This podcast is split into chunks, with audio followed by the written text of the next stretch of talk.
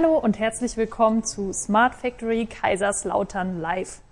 Seit der letzten Hannover Messe und auch auf vielen großen Events und Fachtagungen gibt es in letzter Zeit ein großes Thema, Datenräume. Wir in der Smart Factory arbeiten schon seit längerer Zeit mit Datenräumen, denn wir haben erkannt, dass Datenräume die Schlüsseltechnologie sind für die Produktion der Zukunft. Dabei spielt auch Gaia X eine große Rolle, für uns vor allem in unserem Forschungsprojekt SmartMax. Darin entwickeln wir Datenräume für den Shopfloor. Im heutigen Talk spreche ich mit drei Experten zum Thema Datenräume. Alle drei beschäftigen sich damit schon seit längerer Zeit. Zugeschaltet ist heute Steffen Radke. Steffen ist Leiter Presales bei German Edge Cloud. Die On-Site, die wir hier in unserem Showroom auch stehen haben, beziehungsweise im anderen Showroom der Smart Factory Kaiserslautern, spielt bei uns eine große Rolle als Datenspeicher und Datenplattform. Hallo Steffen. Hallo, grüß euch. Ebenfalls zugeschaltet ist heute Professor Martin Ruskowski. Professor Martin Ruskowski ist Vorstandsvorsitzender der Smart Factory Kaiserslautern und begeistert weltweit Menschen in seinen Vorträgen von unserer Vision der Produktion der Zukunft, die wir Production Level vorgenannt haben. Das Update von Industrie 4.0 enthält außerdem unter anderem auch Datenräume als Schlüsselelement. Hallo Martin. Ja, hallo zusammen. Und zu meiner Linken steht nicht wie angekündigt Keran Sivalingam. Keran hat sich verletzt, deswegen senden wir ihm gute Besserung, sondern Simon Jungblut. Simon ist wissenschaftlicher Mitarbeiter in der Smart Factory Kaiserslautern im Projekt SmartMax. Hallo Simon. Hi.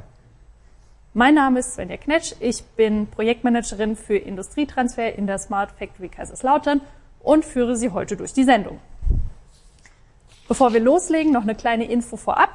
Wir sind heute wie immer live bei Twitter und auch bei LinkedIn zu sehen. Und wenn Sie Fragen haben, können Sie die dort direkt stellen oder per E-Mail an info at smartfactorykaiserslautern.de. Wir werden die Fragen dann hier im Studio zusammen beantworten. Martin, wir fangen heute mit dir an. Ähm, wenn wir zum Thema Datenräume diskutieren, müssen wir vielleicht erstmal ein paar Basics klären. Warum werden denn Datenräume aktuell so stark diskutiert und welche Rolle spielen Datenräume in der Zukunft der Produktion? Naja, wir sprechen ja bei Industrie 4.0 schon seit langem von der vernetzten Produktion, äh, müssen aber gucken, wo wir herkommen, nämlich aus der klassischen Automatisierungstechnik, wo wir eigentlich äh, ja mit Kabeln äh, unterwegs sind und äh, die äh, Automatisierung hat eigentlich immer noch nicht so diesen richtigen Sprung geschafft, den die Informatik geschafft hat, dass man mal mit modernen Informatikkonzepten rangeht.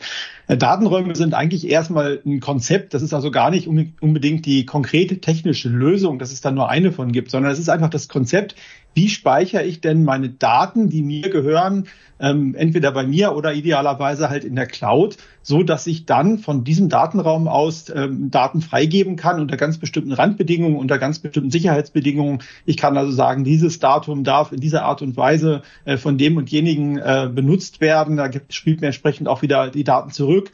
Das Thema Datenownership ist damit geklärt, die ganzen äh, rechtlichen Randbedingungen ähm, und äh, diese Konzepte merken wir jetzt gerade, sind nicht nur im Office äh, notwendig, wo wir da schon ganz gut unterwegs sind. Und da gibt es ja von vielen großen Anbietern inzwischen gute Lösungen, mit denen wir arbeiten. Äh, wir arbeiten jetzt hier auch ja gerade in einem Datenraum, äh, wo wir unser Video aufnehmen sondern es geht halt auch darum, halt diese Produktionsdaten so zu kapseln und freizugeben und diese Konzepte direkt zu übertragen.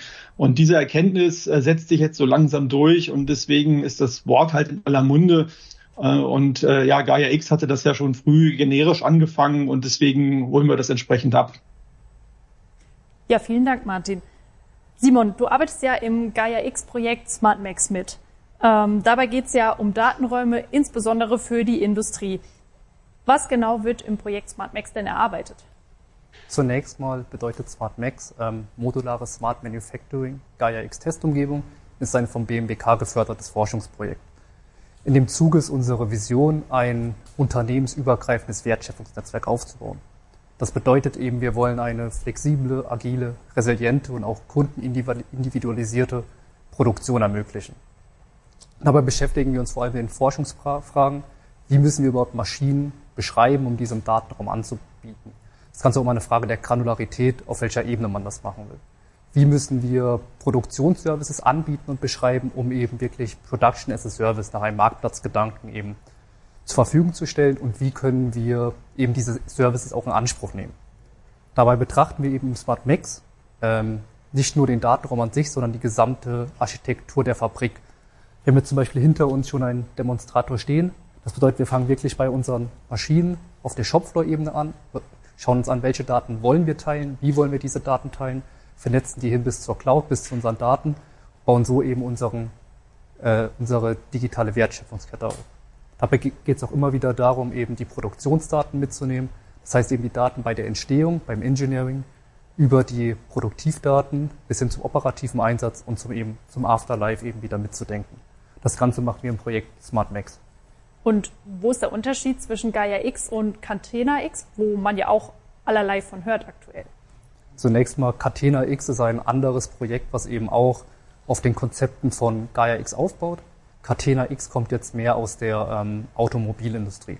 Das bedeutet, man will eben ein Datenökosystem für die Zulieferer und die OEMs aufbauen, um so eben den digitalen Informationsfluss zu gewährleisten. Das Ganze ist auch getrieben von der Gesetzgebung, wo es darum geht, eben Prozesse auch transparenter zu machen. Hinsichtlich auch mit den Gedanken Nachhaltigkeit, Tracking des CO2s oder auch der Rückverfolgbarkeit. Und Catena X stellt dabei verschiedene Kommunikationskomponenten zur Verfügung, mit denen wir eben einen Datenraum aufbauen können. Die werden Open Source der Community zur Verfügung gestellt. Schauen wir uns das Ganze wieder bei uns im Smart Max Projekt an. Wir sind etwas anders unterwegs. Das bedeutet, wir sind in dem Sinne ein Testbit und nutzen die Ergebnisse aus verschiedenen Projekten und schauen uns an, wie können wir Technologien verbinden, welche Probleme treten auf und vor allem, was ist heutzutage mit den Lösungen, die wir bereit, bereits an die Hand bekommen haben, überhaupt möglich und welche Anforderungen müssen wir noch erfüllen und wo sind aktuelle Problemstellungen. Ja, super wichtig. Steffen, wo wir schon bei Catena X sind. German Edge Cloud hat ja gerade die erste Technologie-Plattform ähm, für Catena X zertifiziert bekommen. Was bedeutet das genau? Ja, erstmal freuen wir uns natürlich darüber, dass wir äh, die erste Lösung, wir sind wirklich die Zertifizierungsnummer eins äh, mit der OnSite DPS äh, auf dieser oder für Catena X zertifiziert worden sind. Auf der neuen Betreiberplattform Cofinity X sollte man auch mal erwähnen, denn äh, die Geschäftsanwendungen werden äh, späterhin auf dem Marktplatz Cofinity X angeboten, eben um sie äh, dann zu nutzen. Die Zertifizierung selber wurde von Deloitte vorgenommen, ähm, aber eben nach den Vorgaben von Catena X. Das ist äh, so ein bisschen mal der, der, mal der Hintergrund. Was bedeutet das? Das heißt, mit unserer zertifizierten On-Site DPS, das ist diese Technologieplattform, stellen wir eben den Unternehmen auf der Cofidity X äh, Marktplatz äh, entsprechend die Geschäftsanwendung zur Verfügung. In diesem Fall ist es die Geschäftsanwendung Track und Trace. Das Wort fiel eben auch schon mal. Rückverfolgbarkeit ist gerade in der Automobilbranche von größter Relevanz. Diese Funktionalität stellen wir neben dem ähm, Connector, dem EDC-Connector, eben für die gesicherten und souveränen äh, und standardisierten Datenaustausch äh, zwischen den Protagonisten, also zwischen dem Datennutzer und dem Datenbesitzer zur Verfügung. Unser DPS selber ist damit eben ein, ein für uns relevanter oder wichtiger Knotenpunkt innerhalb dieses gesicherten digitalen Ökosystems Catena X und bildet eben auch mit der Lösung, mit den Geschäftsanwendungen Track und Trace eben eine lückenlose Produktionsdokumentation in den Unternehmen und damit eben auch eine durchgängige und zuverlässige Rückverfolgbarkeit über die Unternehmensgrenzen hinweg. Was bedeutet das für die Unternehmen? Was ist das Ziel? Man will natürlich, dass man äh, die Unternehmen relativ schnell oder sehr schnell äh, und akt, äh, aktiv auf die, in die Wertschöpfung äh, der digitalen Lieferkette in der Automotivbranche bekommt, beziehungsweise eben ähm, den Einstieg in den Catena X Datenraum eben sehr schnell ähm, äh, zugänglich macht. Vielleicht noch eine kleine Zusatzanmerkung an der Stelle. Einige Unternehmen äh, haben auch schon erste relevante Catena X Anforderungen in ihren Händlerverträgen mit eingebaut. Also das heißt, der Druck hier sukzessive aktiv zu werden, der wächst. Okay, sehr, sehr spannend. Wie wir ja eben schon gesagt haben, äh, haben wir hier in der Smart Factory Kaiserslautern von euch eine On-Site zur Verfügung gestellt bekommen. Also schon in 2020 mit dem Beginn der Umsetzung von Production Level 4 und dem Forschungsprojekt SmartMax. Was genau macht denn die On-Site hier bei uns?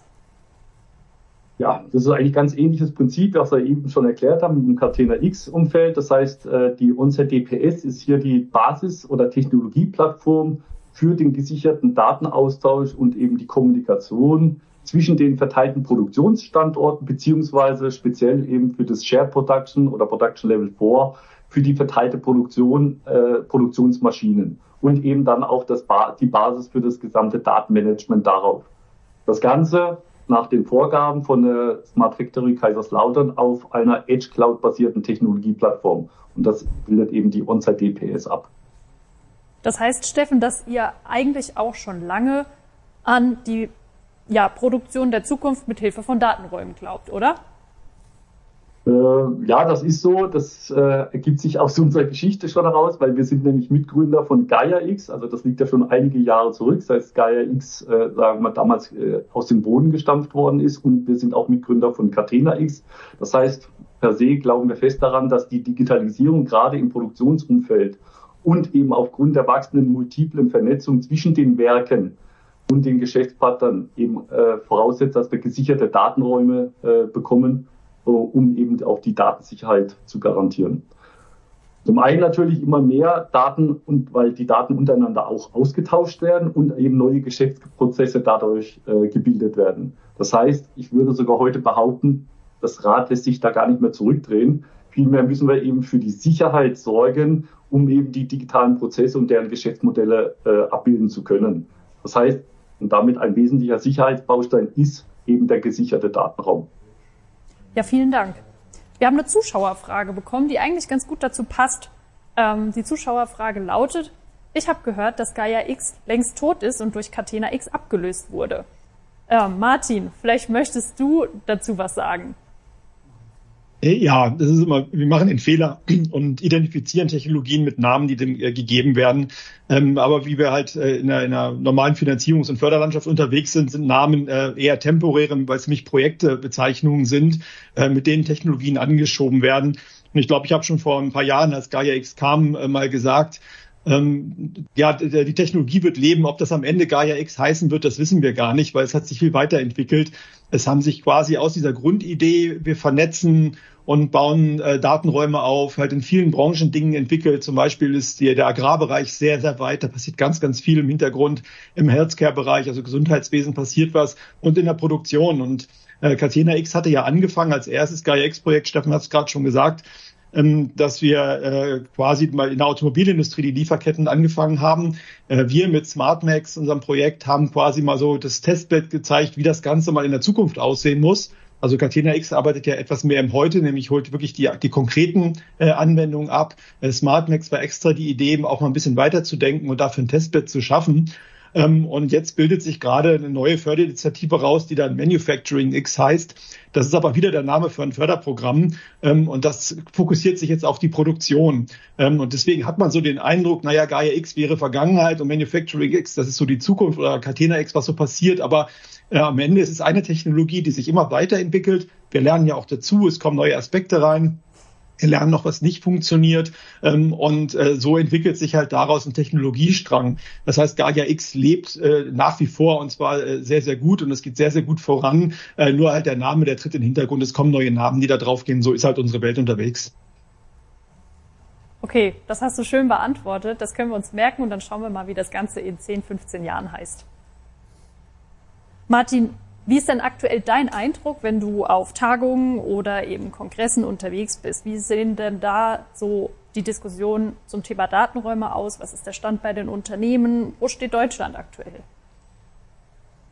Ja, also man merkt Experten, äh, wenn man sich mit denen unterhält, und Steffen ist natürlich ein mega Experte in dem äh, Bereich, äh, die wissen sehr gut, worum es bei Datenräumen geht, nämlich auch, dass es nicht eine konkrete Lösung ist, sondern dass es wirklich Konzepte sind, dass wir anders denken müssen. Ähm, aber in einigen anderen Bereichen tut man sich extrem schwer. Ähm, ich hatte ja vorhin schon gesagt, Automatisierungstechnik ist halt sehr, sehr stark äh, klassisch getrieben. Ähm, auch wenn wir heute unsere ganzen Steuerungen miteinander vernetzen, in Wirklichkeit übertragen wir ja doch noch Bits und Bytes und Schalter äh, über virtuelle Kabel zwischen den Maschinen. Das ist also strukturell immer noch das Gleiche. Und sagen wir mal, Menschen, die natürlich damit groß geworden sind, sowas Jahrzehnte betreiben, für die ist es halt schon schwer, einen Sprung zu machen und in dieses neue Konzept reinzukommen. Ähm, ich meine, wir sprechen ja nicht unbedingt, äh, nicht ohne Grund von der vierten industriellen Revolution. Es ändert sich halt massiv was. Und da müssen wir halt auch alte Zöpfe abschneiden. Und äh, man merkt ganz oft auch in, in so ähm, Projekt- und Planungsmeetings, dass äh, ja diese wirklich dieses Lösen von dem Heute halt nicht ganz einfach ist. Insbesondere, wenn man im Unternehmen ist und natürlich auch Geld verdienen muss. Das darf man ja auch nicht vergessen. Das hat ja seine Gründe. Und ich spreche aus der Vergangenheit. Ich war ja lange genug in der Industrie und ich weiß, äh, wie da die Realität aussieht. Andererseits, du hast gesagt, ja, tun wir uns in Deutschland das schwer? Ja, wir haben immer noch diese Angst vor der Cloud ähm, ohne wirklichen Grund. Ähm, also ich, würde mal sagen, alle wesentlichen äh, IT-Fortfälle und Sicherheitsvorfälle, die in der Vergangenheit waren, äh, die haben vor allem halt ähm, die Rechner vor Ort betroffen, weil ich nämlich alles selber gemacht habe. Und Rechner, die ich halt selber verwalte, die kriege ich halt extrem schwer sicher, vor allem im großen Netzwerk. Da bricht dann ein, durch einen Rechner irgendjemand ein und dann ist alles plötzlich offen und alles kann halt kaputt gemacht werden. Ähm, es zeigt sich, dass wenn man in der Cloud ist, das deutlich sicherer ist, weil die Unternehmen, die halt die Cloud-Plattform betreiben, ja nichts weiter tun, als sie sicher zu machen. Das ist deren Tagesgeschäft. Die können das also extremst gut. Äh, und von daher ist es eigentlich der sichere Schritt. Aber trotzdem haben wir in Deutschland immer noch diese Angst davor, ja, was könnte denn mit den Daten vielleicht passieren? Und wir sind halt irgendwie so drauf, dass wir äh, winzig kleine Risiken, die natürlich existieren, klar, die will ich gar nicht wegreden, aber gegen den riesengroßen Chancen vergessen. Also wir ignorieren, was wir gewinnen würden und die Möglichkeiten, die da sind, weil vielleicht eine potenzielle winzig kleine Gefahr besteht. Und äh, ich glaube, es ist eine Denke, die sich relativ weit durch diese Gesellschaft inzwischen zieht und da müssen wir unbedingt von weg. Wir müssen lernen, dass es da Möglichkeiten gibt. Und Steffen hat es gesagt, äh, der, der Zug ist unterwegs und äh, wir müssen das jetzt machen. Zurückdrehen können wir das Rad der Zeit nicht. Insbesondere, weil wir in Deutschland auch nicht alleine auf der Welt sind und China und USA macht es uns halt vor. Äh, da ist man halt deutlich ähm, äh, weiter mit diesem Gedanken und geht halt viel einfacher diesen Schritt in die Cloud und in die Datenräume, weil letztlich ist ja die Datenräume das, was ich in der Cloud betreibe. Ja, das heißt, dass wir noch viel Arbeit vor uns haben, noch viel lernen müssen, auch was die Zukunft unserer Arbeit angeht. Ähm, aber eine ganz schöne Bühne ist ja eigentlich die Hannover Messe, um dort auch zu zeigen, was eigentlich schon möglich ist. Und um so ein bisschen auf die Hannover Messe zu sprechen zu kommen, ähm, letztes Jahr war ja die erste Hannover Messe nach der Pandemie und dort hat man ja bei vielen Ausstellern oder auch bei der Industrial Digital Twin Association schon Verwaltungsschalen gesehen. Und dieses Jahr konnte man eigentlich auf dem Stand der Smart Factory nicht nur eine Verwaltungsschale sehen, sondern eben eine Verwaltungsschale, die wirklich explizit im Einsatz ist und einen Nutzen bringt. Ähm, vor allem im Datenraum. Simon, möchtest du vielleicht äh, ein bisschen darauf eingehen, was dort gezeigt wurde und vor allem, wozu brauchen Datenräume denn Verwaltungsschalen? Gerne, Sven. Ja. Wir haben jetzt viel bisher geredet von unternehmensübergreifender Kommunikation, Herstellerunabhängigkeit. Und das Ganze müssen, muss eben bei den Daten angefangen werden. Das heißt, die Verwaltungsschale ist mehr oder weniger ein Informations herstellerunabhängiges Informationsmodell, um Daten zu teilen. Wir unterteilen das Ganze in verschiedene Submodelle, wo wir eben domänenspezifisches Wissen oder technisches Wissen abbilden können. Und so können wir eben unsere Produktionsdaten auf verschiedene ähm, Standpunkte quasi verteilen, zusammen so ein dezentrales Produkt oder ein dezentrale Daten verfügbar machen. Das ganze Thema ist wichtig, wenn wir jetzt im Datenraum kommunizieren möchten. Brauchen wir immer eine Art von Verständnis, genauso wie wir jetzt als Menschen kommunizieren. Das heißt, wir als Menschen haben einen Satzbau, wir haben einen Wortsyntax und wir haben verschiedene Rollen, in denen wir in Kommunikation auftreten. Das Ganze müssen wir genauso eben auf unsere digitale Welt wieder zurückspielen. Das heißt, die Verwaltungsschale beschreibt im Datenraum mehr oder weniger unser Vokabular. Wie kommunizieren wir denn zwischen den Unternehmen? Wir haben Konzepte wie beispielsweise auch die I40-Sprache, die uns eben diesen Satzbau zur Verfügung gibt, diesen Wortsyntax und verschiedene Interaktionsprotokolle, um zu verstehen, was will die andere Seite überhaupt von uns. Und in diesem Zuge haben wir eben für die Hannover Messe unseren Modell-LKW über verschiedene Produktionsstandorte hinweg gefertigt. Das bedeutet, wir können über die Konstruktion, über das Engineering verschiedene Produktionsfeatures aus unseren CAD-Systemen herausziehen und so eben anfragen, wer kann uns denn überhaupt verschiedene Produktionsfeatures, Services bereitstellen, um diesen, um verschiedene Baugruppen des LKWs fertigen zu können. Dabei vernetzen wir die Verwaltungsschale der einzelnen Baugruppen zu einem größeren Endprodukt und teilen verschiedene Daten mit Unternehmen und können so wieder die Daten zurückführen und haben so die Daten nicht nur bei uns liegen, sondern haben ein dezentrales Datennetzwerk, das zusammen eben unser Produkt gibt. Und so haben wir eben Ansicht auf die Daten, die uns interessieren und müssen nicht alle Daten teilen. Wir können uns das Ganze mal anschauen, wie das Ganze realisiert wird. Wir haben für die Hannover Messe quasi einen Lebenszyklus Tracking der Verwaltungsschale mitgebracht, wo wir eben über verschiedene Produktionsstandorte hinweg die Daten aggregiert haben. Das Ganze haben wir jetzt auf unserer ähm, Webseite hier mal dargestellt. Das heißt, wir haben verschiedene vorkonfigurierte LKWs, die wir gerade eben gesehen haben.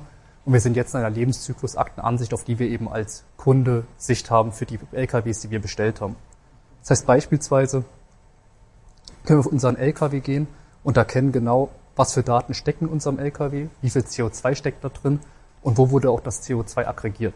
Und der Vorteil eben, dass wir eben dieses Informationsmodell benutzen, die eben auch wieder mit Semantiken einhergehen, besteht eben, dass wir genau wissen, was die andere Seite von uns will und wir verschiedene Services darauf ansetzen können, um die Potenziale wirklich ausschöpfen zu können. Ja, vielen Dank. Steffen, ihr wart ja auch auf der Hannover Messe vertreten mit German Edge Cloud. Euer Stand war ja sehr eindrucksvoll in Schwarz und Pink, nicht zu übersehen. Ähm, ihr habt ja, Pink. Pink ist gefährlich. Sondern? Äh, also wir haben eine eigene Farbe, äh, wir, wir nennen es intern Team Red. Äh, okay. Dürfen, äh, Pink müssen wir vorsichtig sein, weil es gibt so eine andere Firma, die hat da so eine ähnliche Farbe und äh, die ist sehr sensibel, wenn wir das Wort Pink verwenden. Gut, die Farbe wird ja mit M betitelt. genau. Ihr habt ja auf der, äh, auf der Hannover Messe ähm, ebenfalls eine Verwaltungsschale vorgeführt. Ist denn bei den Kunden von eurem Unternehmen das Verständnis überhaupt schon da für Verwaltungsschalen? Ähm, wir sind ja vielleicht in der, in der Situation, in einer etwas anderen Situation als die Smart Factory Kaiserslautern. Die kommt doch erst von der Forschung und damit geht es ja da natürlich auch sehr technologisch mit dem ganzen Thema um. Wir kommen dann mehr von oben, die Flughöhe ist weit höher äh, angesetzt, das heißt, wir kommen von der Anwendung.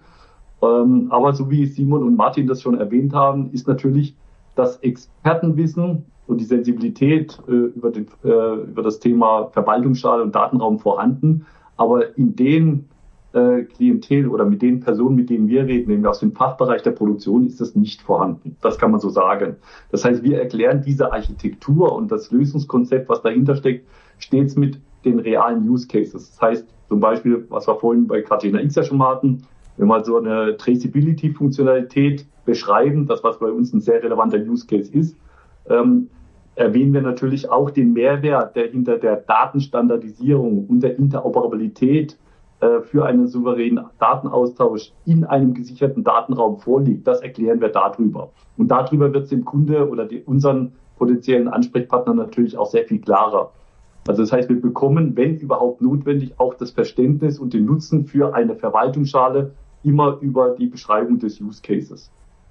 Also wir machen das immer so ein bisschen globaler, sagen, Datenstandardisierung ist notwendig, Interoperabilität ist notwendig und um das sicherzustellen, müssen wir natürlich einheitliche Sprachen reden, wie es eben so besch äh, beschrieben worden, beschreibt die, dass, äh, die Vokabeln oder das Vokabular, wie kommuniziert wird. Weiter gehen wir, tiefer gehen wir nicht. Wir könnten tiefer gehen, das Verständnis haben wir, aber unser, äh, unsere Ansprechpartner im Markt sicherlich so nicht. Ganz genau. Simon, eine Frage an dich. Äh, ein Team aus der Smart Factory Kaiserslautern aus dem Projekt SmartMax war vor kurzem in Bilbao auf der TechX Conference und dem dazugehörigen Hackathon. Und dort wurden Use Cases entwickelt, die mit Hilfe von Konnektoren umgesetzt wurden, richtig? Kannst du uns vielleicht sagen, welche Rolle Konnektoren für Datenräume spielen? Gerne, Svenja. Wenn wir von Datenräumen reden, basiert das Ganze immer wieder auf verschiedenen Konzepten, die aus Gaia X kommen oder die von der International Data Space Association kommen. Der Data Space Connector oder Konnektoren, von denen man eigentlich redet, sind meistens die technische Manifestation von dem, was dahinter steckt. Das heißt, der Mechanismus, der diese Konzepte in die Realität umsetzt und eben diesen ähm, selbstverwalteten, souveränen Datenaustausch quasi handelt. Und so gibt es verschiedene Konnektoren, die über die Zeit eben sich entwickelt haben, beispielsweise von der äh, International Data Space Association, der IDS-Connector oder eben aus dem Catena X-Projekt der Eclipse Data Space Connector. Man kann sich das Ganze mehr oder weniger einfach nur als verschiedenes Paradigma vorzustellen. Wenn man sich den Datenraum als eine Art Wolke, sich man das Ganze anschaut, öffnet der Konnektor quasi den Eintrittspunkt, die Tür in diesen Datenraum rein, dass man überhaupt in diesem Datenraum kommunizieren kann, mit anderen Konnektoren kommunizieren kann. Das bedeutet, jedes, jede Fabrik, jedes Unternehmen teilweise kann ein oder mehreren Konnektor bereitstellen und über diesen wird kommuniziert. Die Konnektoren sorgen dafür, dass man in dem Sinne im Datenraum überhaupt erlaubt ist ähm, reden zu dürfen, mit anderen ähm, Konnektoren kommuniziert und sichern dieses, diesen, diesen Eintrittspunkt in diese Konnektoren rein. Und es gibt dann immer wieder verschiedene Ansatzpunkte. Wir zum Beispiel setzen meistens auf die Connector-Technologien. Es gibt Blockchain-Technologien. Das Ganze fördert eben dieses Verständnis, um diese Eintrittstür, den Datenraum ähm, zu überwinden. Also ist der Connector quasi der Türsteher. So kann man es sagen. Okay, alles klar. Martin, jetzt haben wir viel über ähm, das geredet, was gerade in der Community entwickelt wird, wie das Verständnis bei den Kunden ist, ähm, wie weit wir da gerade in der Entwicklung stehen. Ähm, wie sieht's denn auf der technischen Seite aus? Wo sind wir denn gerade bei der Umsetzung von Datenräumen? Wo stehen wir da? Ja, fangen wir mal mit dem ersten an, nämlich dem, dem Thema Konnektoren. Wo sind wir da unterwegs? Also wir haben ja den, den EDC, den schon mehrfach erwähnten Eclipse Data Space Connector, der insbesondere auch aus äh, Catena X raus entwickelt wurde äh, und dort halt zum Einsatz kommt.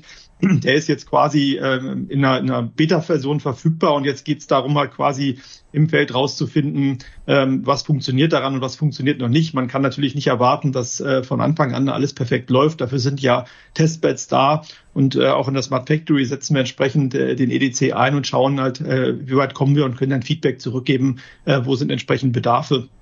Ähm, das andere, was wir brauchen, sind dann ja, Repositories für Verwaltungsschalen, weil die Datenräume der Produktion, äh, ich meine, Simon hat es erwähnt, äh, unsere Daten werden normalerweise in diesem Datenmodell der Verwaltungsschale bereitgestellt und die muss ich jetzt irgendwo ablegen. Äh, und dort werden wir halt entsprechend Strukturen brauchen. Äh, wir haben in der Smart Factory Kaiserslautern eine Lösung entwickelt, äh, die wir in unseren Projekten einsetzen. Auch in SmartMax äh, sieht man die ja.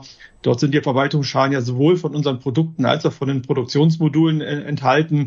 Man kann also dort sehr, sehr generisch das Ganze ablegen. Und da brauchen wir halt kommerzielle Lösungen, die dann natürlich von Softwareherstellern kommen. Wir können ja nur zeigen, wie das Ganze aussieht, aber da brauchen wir halt entsprechend solche Produkte, die dann sehr generisch funktionieren ähm, dann äh, müssen wir das Ganze entsprechend zusammenbringen. Also da sind wir quasi so an der Schwelle, dass wir schon gewisse Software haben, äh, aber entsprechend dann auch Produkte draus machen. Und da haben wir eine große Herausforderung dabei.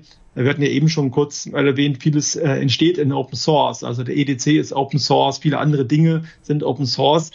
Äh, in der heutigen Welt schreibt man ja Spezifikationen normalerweise nicht mehr auf Papier auf und jeder versucht sie zu implementieren. Äh, da kommen dann Dinge raus, die nicht kompatibel sind.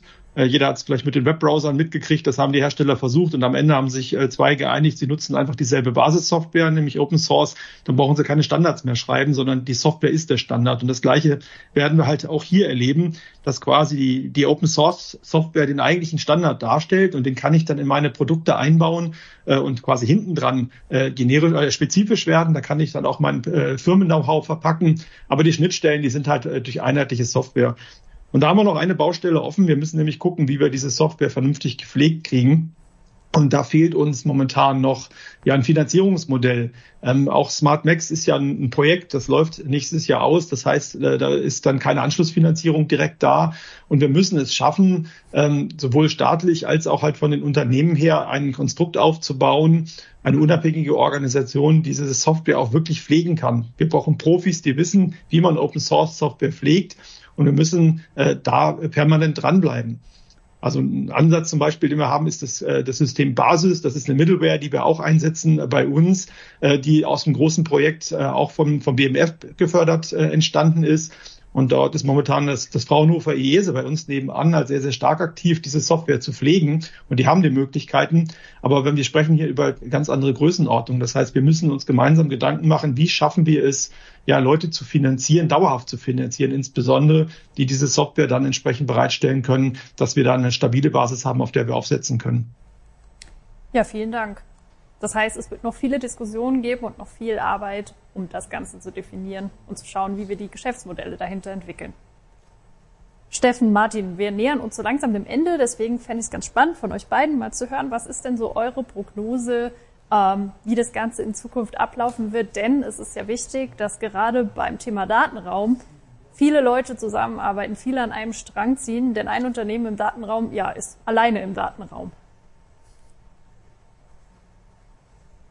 Ja, vielleicht äh, anknüpfen an die an die äh, an die Use Case oder an die Beschreibung vorhin. Äh, wir haben äh, gesehen, wenn wir Standards erzielen wollen, dann ist es am besten und so verfahren wir jetzt auch bei Catena X, dass wir das über die Geschäftsanwendung fahren. Das heißt, über die Geschäftsanwendung kriegen wir am ehesten das hin, dass wir die Standardisierung ähm, auch hinbekommen.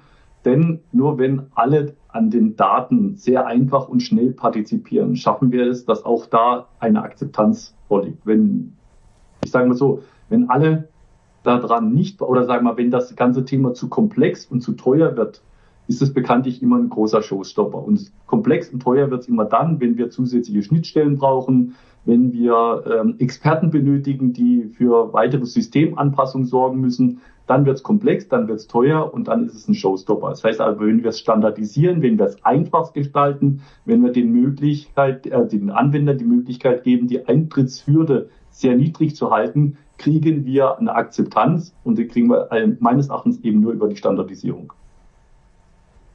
Ja, vielen Dank. Ja, wir müssen vor allem mit, mit, mit, mit wenigen und einfachen Use Cases anfangen. Wir können nicht alles auf einmal erschlagen, ähm, wie, wie Steffen sagt, sondern wirklich erstmal ähm, ähm, eine Breite mit möglichst vielen Unternehmen, aber mit, mit einer nicht so ganz großen Tiefe, das heißt mit nicht so einem großen Funktionsumfang umsetzen, um überhaupt erstmal den Anfang in die Vernetzung reinzubringen. Und das, das kann man dann entsprechend äh, sukzessive äh, weiter ausbauen. Und das ist eine, Denke, die wir dabei brauchen. Ähm, ja, auch in Deutschland, wir wollen oft so die eierlegende Wollmilchsau auf einmal haben, die werden wir nicht hinkriegen. Wir werden das einfach nur Stück für Stück hinbekommen. Und glaube, eins muss uns auch bewusst sein, ähm, Digitalisierung und digitale Geschäftsmodelle, das ist nichts, mit dem man innerhalb von wenigen Wochen und Monaten ganz, ganz viel Geld verdienen kann. Also wir dürfen uns dem nicht nähern, ja, ich will das machen, um jetzt viel Geld zu sparen oder viel Geld zu verdienen. Wir sprechen hier langfristig von der Zukunftsfähigkeit unserer Industrie und wir müssen auch rein investieren. Also da gibt es auch Untersuchungen auch von, äh, von Unternehmensberatungen, die dann auch entsprechend die Präsentation machen. Geschäftsmodelle im Digitalen funktionieren nur extremst selten. Und selbst äh, Amazon, welches der größte Versender ist, verdient heute nicht wirklich mit Amazon äh, Buchversand äh, viel Geld, aber sie verdrängen halt viele andere und die denken halt sehr, sehr weit in die Zukunft. Und ich glaube, das ist so eine Denke, die wir auch brauchen. Wir müssen dort reingehen, weil wenn wir das nicht tun, dann werden wir halt selber irgendwann verdrängt. Ja, das heißt also nicht betriebswirtschaftlich denken und schnell Geld verdienen, sondern anfangen, unsere Zukunftssicherheit aufzubauen und dort äh, die, die Plattform zu etablieren, dass wir halt auch noch in 10, 15, 20 Jahren und darüber hinaus in äh, Deutschland oder in Europa halt äh, überhaupt existieren als Produktionsstandort. Ja, vielen Dank. Simon, vielleicht noch ganz kurz. Welchen Punkt siehst du aktuell als größten Erfolg auf dem Weg zur Produktion im Datenraum? Wenn wir mal von der Produktion im Datenraum reden, ähm, waren das zu Beginn vor vier bis fünf Jahren immer mehr oder weniger lose Ideen, Konzepte, die man mal hatte. Und die Richtung, in die es gehen sollte, war immer noch ein bisschen unklar. Das Ganze gilt auch für Konzepte wie Verwaltungsschalen oder was jetzt auch auf Shopware-Ebene skillbasierte Fertigung kommt. Und wichtig ist zu verstehen, und ich glaube, das haben die Leute mit verstanden, dass diese Konzepte keine Ersatztechnologien sind, sondern dass diese Konzepte aufeinander aufbauen und man die Vorteile von diesen Konzepten nutzen kann. Und mittlerweile auch für Datenräume, für Datenökosysteme ein Verständnis geschaffen worden ist, auf dem man wirklich mehr oder weniger in die Umsetzung gehen kann, in verschiedene Umsetzungsprojekte. Wir merken es von unseren Industriepartnern immer wieder. Die Inhalte sind wichtig, die Inhalte sind da. Wir müssen aber jetzt mal zeigen, was damit möglich ist. Und das Ganze, was daran schön ist, über Europa hinweg, über Deutschland hinweg, gibt es mehr, mehr oder weniger viele Gaia-X-Projekte, die darauf auf, äh, abzielen. Und es entwickelt sich so eine kleine Community, die auch immer wieder unter den Forschungsprojekten und Industrieprojekten im Austausch ist, das ganze Thema weiterbringen kann. Was vielleicht wichtig zu wissen ist, man hat immer gedacht, wenn man mit diesen Themen anfängt, man kann direkt loslegen. Es ist eben wichtig, dass genau die Grundstruktur schon da ist. Das bedeutet eben alles, worauf Industrie 4.0 äh, einzahlt, ist quasi so eine, ist ein kleiner Schritt, um diese ganze Vision zu, zu ermöglichen. Das heißt, wir müssen anfangen mit Maschinen verfügbar machen, Daten verfügbar machen und diese auch teilen. Und die Grundvoraussetzungen haben wir jetzt eben mit den Technologien wie der Verwaltungsschale OPCOA auf Standards geschaffen, dass man darauf wirklich gut arbeiten kann. Vielen Dank. Ja, um eben erste Wertschöpfungsketten zu mobilisieren, eben in Datenräumen zusammenzuarbeiten, hat das BMWK ja mit der Initiative Manufacturing X sozusagen einen Stein ins Rollen gebracht, um das Thema ein Stück weit zu pushen. Martin, kannst du dazu noch was sagen und vor allem, welche Rolle wir in der Smart Factory dabei gespielt haben? Ja, Manufacturing X hatten wir ja durchaus auch schon als Thema äh, bei uns im Smart Factory Live äh, mit einigen beteiligten äh, Personen Ja, Manufacturing X äh, nimmt quasi die Erkenntnisse aus den äh, Gaia X Projekten auf und insbesondere aus Catena X auf. Und die Idee ist, das, was in Catena X für die Automobilindustrie sehr dediziert entstanden ist, halt auf den allgemeinen Produktions- und Maschinenbau zu übertragen. Ähm, was haben wir dazu beigetragen? Nun, wir sind äh, seit Anbeginn dass ich in Kaiserslautern bin ähm, und auch gerade über das Projekt SmartMax halt in allen Gremien mit vertreten und diskutieren natürlich mit vielen relevanten Playern und bringen unsere Ideen permanent in die Diskussion mit ein, in White Paper mit ein, äh, sind quasi omnipräsent und ich, ich würde mal sagen, äh, einfach dieser, dieser Diskussionsbeitrag und insbesondere auch die Realisierung bei uns am Demonstrator, die geht halt nicht äh, spürbar an der Community vorbei und das ist entsprechend mit eingeflossen. Äh, wenn man halt das, das White Paper zu äh, Manufacturing X liest, dann sieht es aus wie ein Blueprint äh, von Production Level 4 das ist aber kein Zufall, weil das halt parallel entstanden ist und äh, natürlich gegenseitige Befruchtung da war. Wir haben ja Production Level 4 auch immer weiterentwickelt, diese Vision. Und aus unserer Sicht ist es halt genau das in, in die Richtung, in die sich bewegen muss. Letztlich wirklich diese konkrete Umsetzung äh, von den großen Ideen, mit denen Gaia X angetreten ist, die sich konkretisiert haben über Produkte, äh, Projekte äh, in Umsetzung, dann wirklich auch in die Praxis reinzubringen und vor allem auch ins Hier und Heute zu bringen, weil wir in der Forschung dürfen natürlich immer ein bisschen weiter in die Zukunft gucken, aber die Industrie muss natürlich das heute umsetzen. Das heißt wirklich das runtergebrochen auf das, das Hier und Jetzt. Das, da geht es am Ende des Tages drum. Aber konkret ist es erstmal ein Förderprogramm, das jetzt gerade angeschoben wird. Es entstehen jetzt gerade die Projektskizzen so dass wir, ja, was es genau ist, das werden wir erst sagen können, wenn Ende des Jahres die ersten Projekte starten, denn dann ist es wirklich fokussiert und dann, ähm, ja, wird da was rauskommen. Aber wir sind halt ganz gut äh, mit unterwegs, sind mit dabei, entsprechende Anträge zu schreiben und sind da sehr zuversichtlich, dass auch die Smart Factory Kaiserslautern dann äh, ja bei der Umsetzung innerhalb von Manufacturing X einen großen Beitrag leisten kann. Ja, es bleibt super spannend. Ich bin ganz gespannt darauf, was wir nächstes Jahr auf der Hannover Messe dann sehen werden. Unsere Zeit für heute ist leider schon wieder vorbei. Ich danke euch dreien für die spannenden Ausführungen und für die Diskussion. Und alles, was wir heute gesehen haben, verschwindet natürlich nicht, sondern ist bei YouTube dauerhaft abrufbar auf dem Kanal der Smart Factory und eben auch bei Apple Podcast oder Spotify als, ja, als Podcast anzuhören. Der Titel der Juli-Sendung lautet Shared Production, wenn Maschinen sich kennenlernen. Es lohnt sich also auch im Juli wieder einzuschalten, wie immer am dritten Donnerstag im Monat um 13 Uhr. Bis dahin wünsche ich Ihnen eine schöne Zeit. Machen Sie es gut.